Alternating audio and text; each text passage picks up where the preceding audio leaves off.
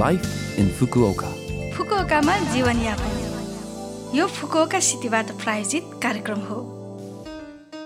नमस्ते ओहाई गोजाइमास। म सरिता।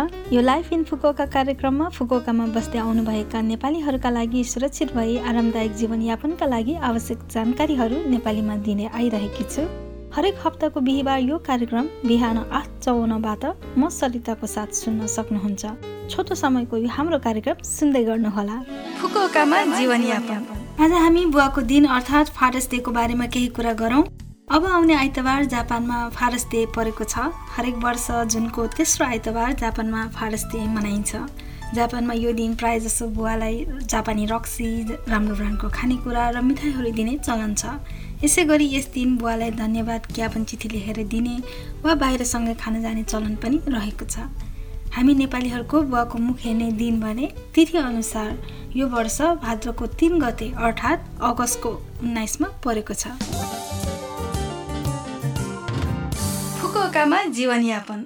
आज पनि म फुकुओका सहरले जारी गरेका केही जानकारीमूलक सूचनाहरू लिएर आएकी छु। पहिलो सूचना रहेको छ विपद सम्बन्धी। जापानमा जुनदेखि जुलाईसम्मलाई वर्षा ऋतु भनिन्छ र यस बखत भारी वर्षा हुने गर्दछ जसका कारण प्रकोपहरू हुने सम्भावना हुन्छ। जुलाई दुई हजार सत्रमा फुकुओका प्रान्तमा पनि भारी वर्षाले धेरै क्षति पुर्याएको थियो। अधिक वर्षा हुँदा नदी तट वा पहाड नजिकको चट्टानहरू जस्ता खतरनाक ठाउँहरू नजिक नजानुहोस् र आफ्नो जीवन रक्षाको लागि कदम चाल्नुहोस्। यस अतिरिक्त फुकुओका सिटीको होम पेजमा हाजार्ड म्याप र विपद रोकथाम सम्बन्धी जानकारी प्राप्त गर्न सक्नुहुन्छ। फुकुओका सपोर्ट फर फरेनर्सको साइटमा गएर फुकुओका सिटी सपोर्ट फर फरेनर्सको पेजबाट विपद रोकथाम सम्बन्धी जानकारीहरू हेर्न सक्नुहुन्छ। आफू बस्ने क्षेत्रमा हुन सक्ने सम्भावित खतरा र आश्रय स्थलमा जाने सुरक्षित तरिका आदिको बारेमा अग्रिम जानकारी राख्ने गरौँ।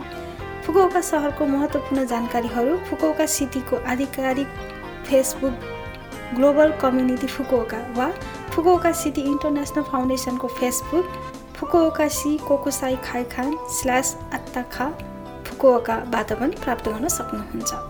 पेजलाई फलो गरेर सामान्यदेखि महत्त्वपूर्ण जानकारीहरू लिनुहोला।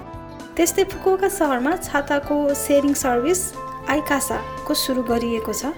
तपाईँले सजिलै र सस्तोमा आफ्नो स्मार्टफोनको लाइनबाट छाता भाडामा लिन सक्नुहुन्छ। सबवे स्टेसन र डिपार्टमेन्ट स्टोरहरूमा छाताहरू राखिएको हुनाले अचानक वर्षा हुँदा आदि जस्तोमा कृपया प्रयोग गरेर हेर्नुहोला। विस्तृत जानकारीका लागि आइकासा फुकोका सीमा हेर्नुहोला। अब अर्को सूचना रहेको छ राष्ट्रिय स्वास्थ्य बिमा सम्बन्धी। जापानमा सबैको स्वास्थ्य बिमा भएको हुनुपर्दछ। तपाईँहरूले पनि बिमा सदस्यता लिनुभएको हुनुपर्छ। स्वास्थ्य बिमाको शुल्क तिर्नाले यदि तपाईँ घाइते वा रोगका कारण अस्पताल जानुभयो भने कम पैसा लाग्छ। स्वास्थ्य बिमा तिन प्रकारका छन् तर आज हामी राष्ट्रिय स्वास्थ्य बिमामा प्रवेश भएकाहरूका लागि सूचना दिनेछौँ। बिमा शुल्क प्रत्येक वर्ष जुनमा निर्णय हुन्छ। जुनको बिसतिर बिमा शुल्कको लिखित सूचना पठाइनेछ। बिमा शुल्क जाँच गरेर समयभित्र तिर्नुहोस्। बिमा शुल्क अघिल्लो वर्षको आयमा आधारित हुन्छ। नयाँ कोरोना भाइरसको प्रभावका कारण आयमा कमी भएका परिवारहरूका लागि कर शुल्क घटाउन सकिने भएकाले कृपया वार्ड अफिसमा परामर्श लिनुहोस्। त्यस्तै राष्ट्रिय स्वास्थ्य बिमामा प्रवेश भएकाहरूमध्ये अघिल्लो वर्षको आम्दानी थाहा नभएका परिवारहरूलाई राष्ट्रिय स्वास्थ्य बिमा आय रिपोर्ट पठाइएको छ। यदि तपाईँले अहिलेसम्म बुझाउनु भएको छैन भने कृपया आवश्यक जानकारीका साथ फेर पठाउनुहोस् वा वार्ड अफिस वा शाखा कार्यालयमा पेस गर्नुहोस्। यदि तपाईँले केही कुरा बुझ्नु भएन भने अठारवटा भाषाहरूमा फोन मार्फत परामर्श लिन सक्नुहुन्छ। फोन नम्बर जेरो नौ दुई सात पाँच तिन छ एक एक तिन। फेरि एकपटक जेरो नौ दुई सात पाँच तिन छ एक एक तिन। यो नम्बरबाट सुरुमा दोभाषी सेन्टरमा फोन लाग्छ अनि त्यसपछि वार्ड अफिसमा सम्पर्क हुनेछ। त्यसपछि आफू बस्ने वार्ड अनि तपाईँले बुझ्न चाहेको कुरा भन्नुहोला। यो फुकुका सहरबाट जारी सूचना थियो। अब कार्यक्रमको अन्त्यतिर आइसक्यौँ। यो हप्ताको लाइफ इन फुकुका कार्यक्रम तपाईँलाई कस्तो लाग्यो?